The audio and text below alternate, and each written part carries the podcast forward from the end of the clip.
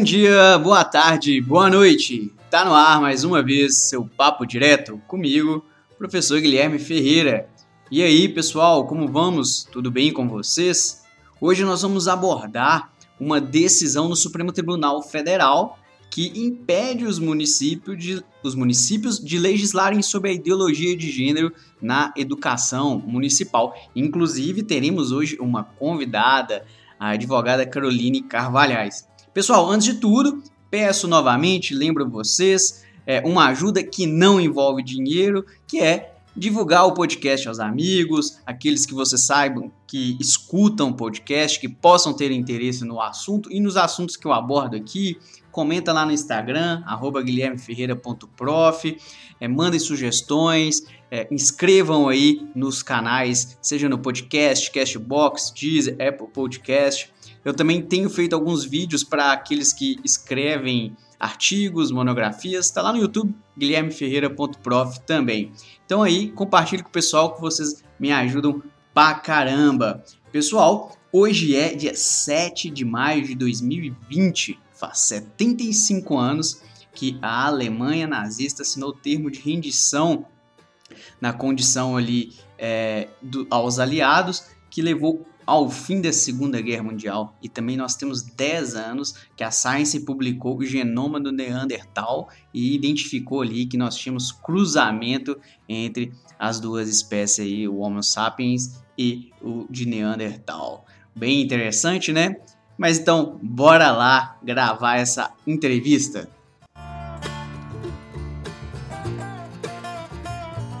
Como eu estou dizendo com vocês, estou aqui agora com a Caroline Carvalhais. A Caroline, eu tenho visto muito as atividades dela no Instagram. Ela tem mandado muito bem com diversas questões, mas eu vou pedir ela para se apresentar. Carol, presente e explique o pessoal quem é você. Olá pessoal, tudo bem? Eu sou Caroline Carvalhais, sou advogada especializada em direito das mulheres e eu trabalho hoje principalmente com a área de direito penal e direito de família, né, com as questões jurídicas aí relacionadas à mulher. Eu tenho uma, uma conta no Instagram que eu compartilho né, uma série de direitos da mulher, uma série de dicas aí de uma maneira descomplicada e simplificada.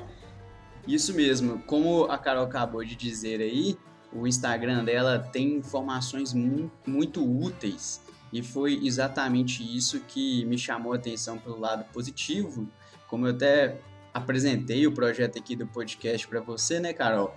O meu objetivo aqui é tentar desmistificar o direito, trazer ele com uma linguagem um pouco mais simples para diversas pessoas. Afinal, o direito impacta a vida de todo mundo. Então, quanto mais pessoas compreenderem seus direitos, melhores. E aí, pessoal, eu já vou falar para vocês. Sigam aí o Instagram dela, carolinecarvalhais.adv, de advogado. É, inclusive, eu vou contar para vocês que eu achei muito legal. Eu acho que eu contei mais ou menos para Carol rapidamente.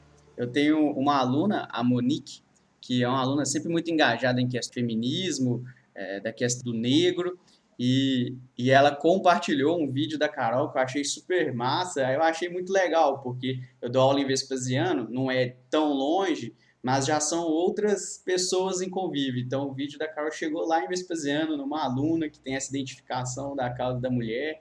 Eu achei muito legal. E, e aí, eu te dou os parabéns, Carol. Esse trabalho é muito, muito, muito importante.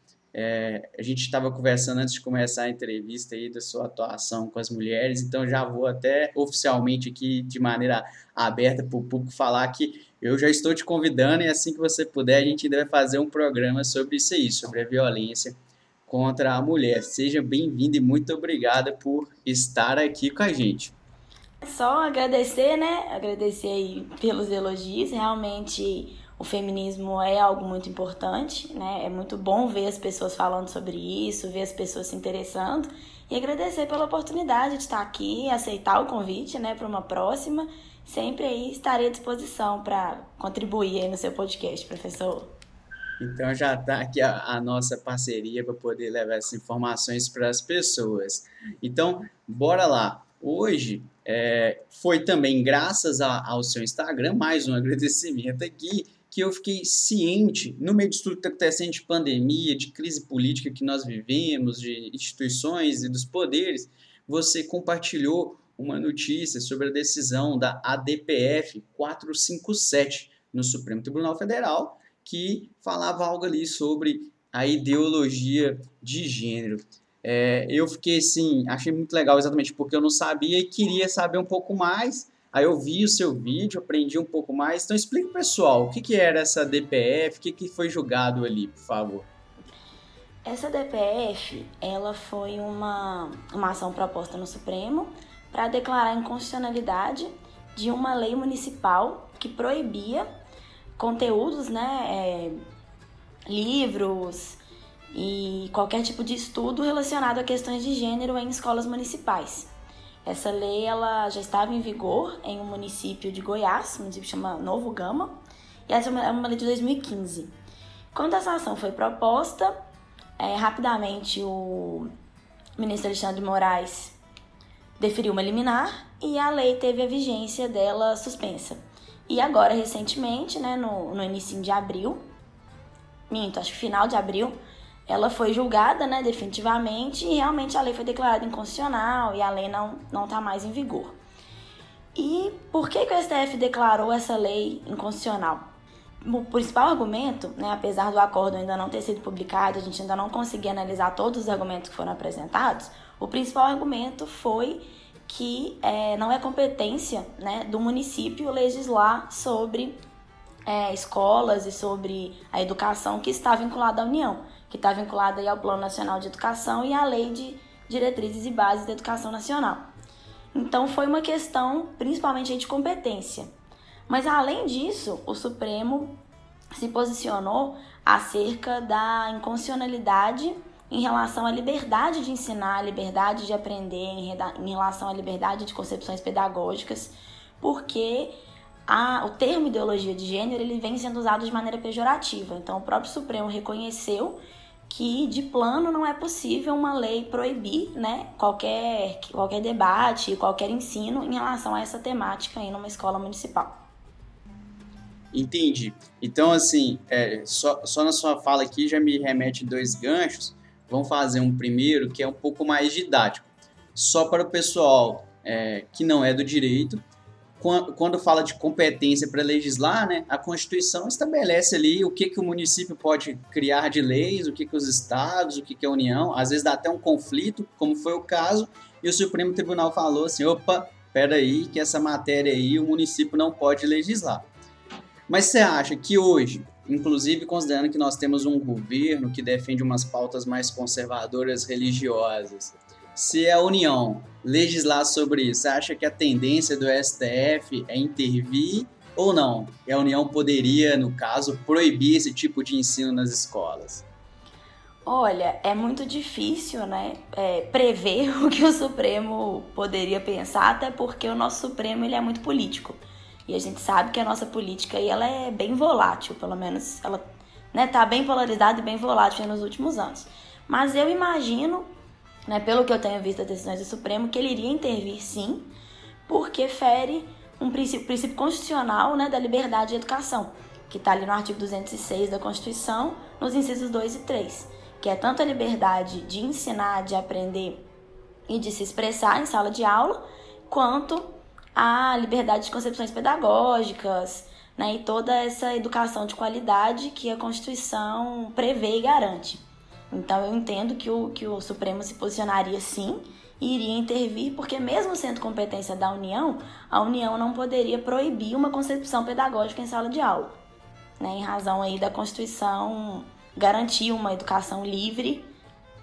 E isso que, que é muito importante, né? Às vezes a gente ouve, no meio dessas crises extremas de política no país, é, ah, a questão sobre o, da, da, ideologia de ensino, gente, escola sem partido, é, que isso vem muito, e, e eu, como, como eu estou dentro da sala de aula, eu tento falar mais para os alunos, nenhum professor é neutro, todo professor tem suas posições e suas crenças.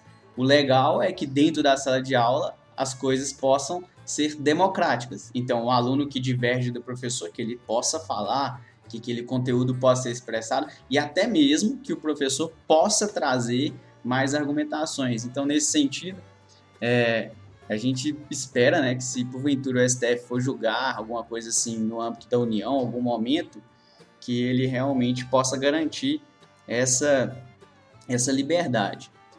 Carol, deixa eu te falar outra coisa. Eu mesmo sou uma pessoa que tem muita dificuldade, às vezes, de rapidamente pensar o que, que é isso de ideologia de gênero. Falo ideologia de gênero, eu nem sei assim, ideologia de gênero, eu sou contra ou eu sou a favor, eu nem sei. Eu tenho que pensar o que, que é o caso, propriamente dito. O termo me traz, às vezes, alguma confusão. Você consegue explicar para a gente aqui o que, que significa este termo? Claro. Esse termo ele é um termo bem complexo, então eu vou tentar explicar de uma maneira mais simples, mas ele não é um termo muito fácil. A palavra ideologia, quando você desmembra ideologia de gênero, a palavra ideologia, ela carrega por trás a ideia de doutrinação. Então, sempre que a gente fala de uma ideologia, a gente não está falando de um, de um simples conjunto de ideias, a gente está falando de um conjunto de ideias organizadas com a intenção de convencimento e de doutrinação. Por isso que os estudiosos e os teóricos de gênero não, né, não admitem, né, não aceitam esse termo ideologia de gênero. Porque seria dizer que as pessoas que estudam gênero, elas têm a intenção de convencer e de doutrinar outras pessoas. E não é bem isso que, né, que os teóricos e que os, os estudiosos de gênero fazem. Então, um exemplo de ideologia, a gente tem a ideologia nazista, a ideologia comunista, que são ideias organizadas realmente para convencer e para influenciar um comportamento social. O termo ideologia de gênero, ele foi, ele, desde o início, né, quando ele foi criado e, usado no Brasil, ele foi usado de maneira pejorativa para realmente dizer que falar e estudar gênero é doutrinar as pessoas de que meninos não são meninos e meninas não são meninas. Então, de uma maneira bem simples, né, é, o termo ideologia de gênero ele teve essa, essa conotação. Ele começou a ser usado politicamente no Brasil, ele surgiu aí no início dos anos 2000, exatamente com essa ideia de é, coibir qualquer tipo de liberdade em relação ao gênero. Enquanto as pessoas que estudam gênero dizem exatamente o contrário, que estudar gênero é entender que ser homem e ser mulher na nossa sociedade é diferente de nascer com órgão genital feminino ou nascer com órgão genital masculino. Que ser homem ou ser mulher tem né, é, essas características é, biológicas, por si só, elas não são capazes de determinar as diferenças sociais que os homens e as mulheres desempenham na sociedade hoje. Então, nós precisamos analisar que ser homem e ser mulher tem uma estrutura social por trás e isso gera uma série de desigualdades que é o que as questões de gênero tentam combater o tempo todo, né? Por que, que as mulheres são vistas como frágeis, são vistas como submissas, são vistas como mais propensas a desempenhar papéis X ou Y na sociedade e os homens são vistos de outra forma. Então, as questões de gênero, o estudo de gênero, ele passa por aí, por estudar, né, analisar sociologicamente por que uma mulher tem determinadas características e por que um homem tem determinadas características. E se isso está ou não relacionado única e exclusivamente com a biologia. E né, a ideologia de gênero, as questões de gênero, né, dizendo de uma maneira mais correta, dizem que não que a estrutura biológica por si só não é capaz de justificar a desigualdade de gênero, né? a desigualdade entre homens e mulheres. E aí o estudo passa por N fatores, passa por questão de é, funções na sociedade, trabalho, características comportamentais, a questão da liberdade sexual, questão de orientação sexual. Então, enquanto as pessoas que usam o termo ideologia de gênero falam né, que esses estudiosos simplesmente querem é, autonomia do, dos gays, autonomia da, da, da homossexualidade, as pessoas que realmente estudam gênero dizem que é completamente o contrário. A sexualidade ela é um dos pontos da ideologia, né, das questões de gênero.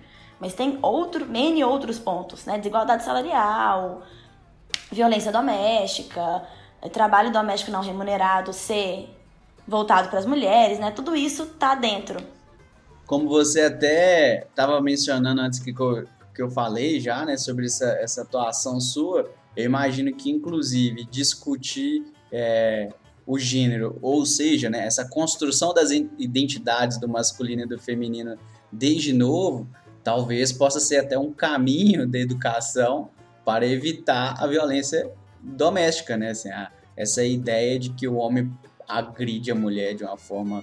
Eu nem sei explicar isso, né? Como se ele tivesse um direito de agredir a mulher, sei lá qual é o termo que poderia usar aqui, mas talvez discutir isso nas escolas já fosse um, um remédio preventivo, né? Olha, isso, na minha opinião, né, é o, o principal caminho aí para a gente combater, porque a violência doméstica, diferente de outros crimes, ela não acontece na rua, ela acontece dentro de casa. Então, assim, é muito difícil você fazer políticas públicas efetivas para você combater isso. Né? O roubo, ok, você coloca um policial ali, o policial pode coibir o roubo. E a violência doméstica? Você vai colocar um policial dentro de cada casa? Não vai. Então, assim, a educação, né, na minha opinião e na opinião de várias teóricas feministas, realmente é o caminho. E não é só teóricas feministas que falam isso.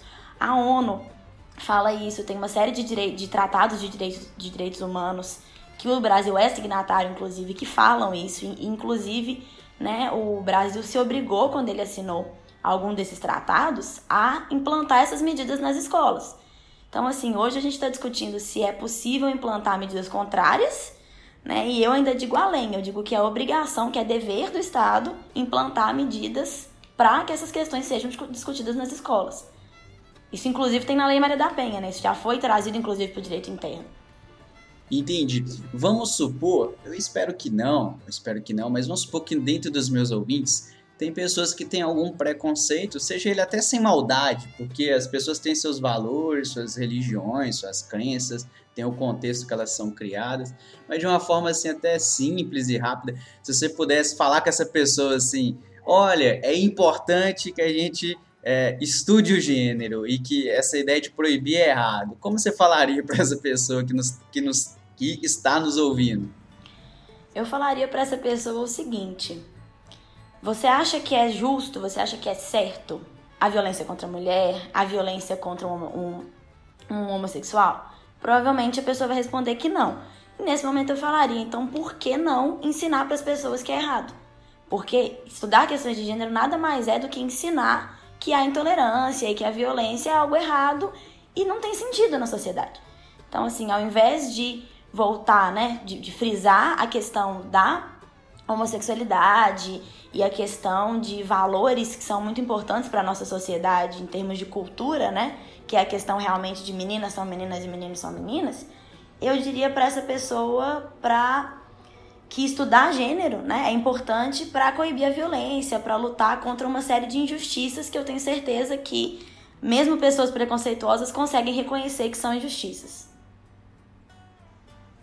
Show de bola. Fica essa mensagem pro pessoal. Nós já estamos dando aqui mais ou menos 15 minutos de conversa, Carol. Eu tento estabelecer uns 20 do episódio inteiro. Então, assim, vamos de indo pro final. Eu tenho aqui agora, quando eu. Ah, inclusive, né? Nós estamos aprendendo aqui agora a gravar de maneira virtual, sem o contato, em virtude do coronavírus. Primeira vez. Carol foi muito paciente aí com as tecnologias, com as soluções que eu trouxe. Mas, Carol, existe aqui um quadro que eu, quando eu chamo os convidados, eu peço uma dica. Pode ser cultural, pode ser, sei lá, contexto que nós estamos vivendo. Eu geralmente tenho dito aí sobre séries, filmes. Traz uma dica aí pro pessoal de alguma coisa que você queira compartilhar com eles. Olha, tem um filme que eu vou indicar que chama Hoje Eu Quero Voltar Sozinho. Ele é um filme nacional e ele é muito interessante. Ele fala um pouquinho dessa questão de gênero nas escolas, fala um pouquinho dessa questão de né, de identidade de gênero aí na adolescência. E é um filme muito interessante, assim, é um filme, o protagonista ele é cego, então essa questão da descoberta, né, da, da identidade dele tem a questão da deficiência, então é um filme que faz pensar. Eu recomendo bastante. Não conheço, vou anotar aqui para assistir. Eu tinha anotado para poder indicar O Milagre da Cela 7 do, do Netflix, aí um filme que está bombando. É um filme que eu acho que fala um pouco sobre como que é, em um sistema autoritário é perigoso, como a pena de morte ela às vezes também pode vir a ser perigosa e etc. Durante a conversa, eu acabei que lembrei de um documentário que também assisti no Netflix que chama The Mask e o Living, que é a máscara que a gente vive. Que ele fala sobre gênero, né? só que ele fala sobre a identidade hetero-masculina. E, e esse documentário coloca um pouco disso, como ser homem não é ser macho biologicamente, né? É meio que ser o contrário daquilo que desenharam que é ser mulher. e como isso traz diversas características negativas nos homens, como a agressividade, como a, a, a dificuldade de expressar sentimentos, de colocar para fora, e como tudo isso traz problemas na sociedade. Acho que de acordo com o que a gente conversou aqui, que você nos ensinou, é, esse, esse documentário vale muito a pena. Mas então é isso, Carol. Nós temos aqui um episódio. Achei bem legal as coisas que você falou. Tinha coisas que, de fato, eu nunca tinha parado para ouvir e saber. Como eu disse, não é um tema que eu peguei para estudar até hoje. Agradecer a sua disponibilidade. Parabenizar o que você tem divulgado no Instagram.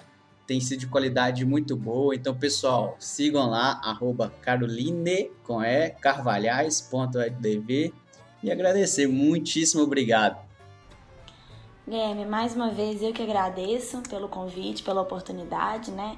Parabéns aí pelo seu podcast. Você está produzindo um conteúdo muito bacana e levando informação para as pessoas, isso é muito legal. E eu fico muito feliz né, em poder contribuir com um tema tão importante né, e tão cheio de tabu aí dentro da nossa sociedade. Da mesma forma que você nunca parou para pensar, imagino que muitas pessoas nunca pararam para pensar.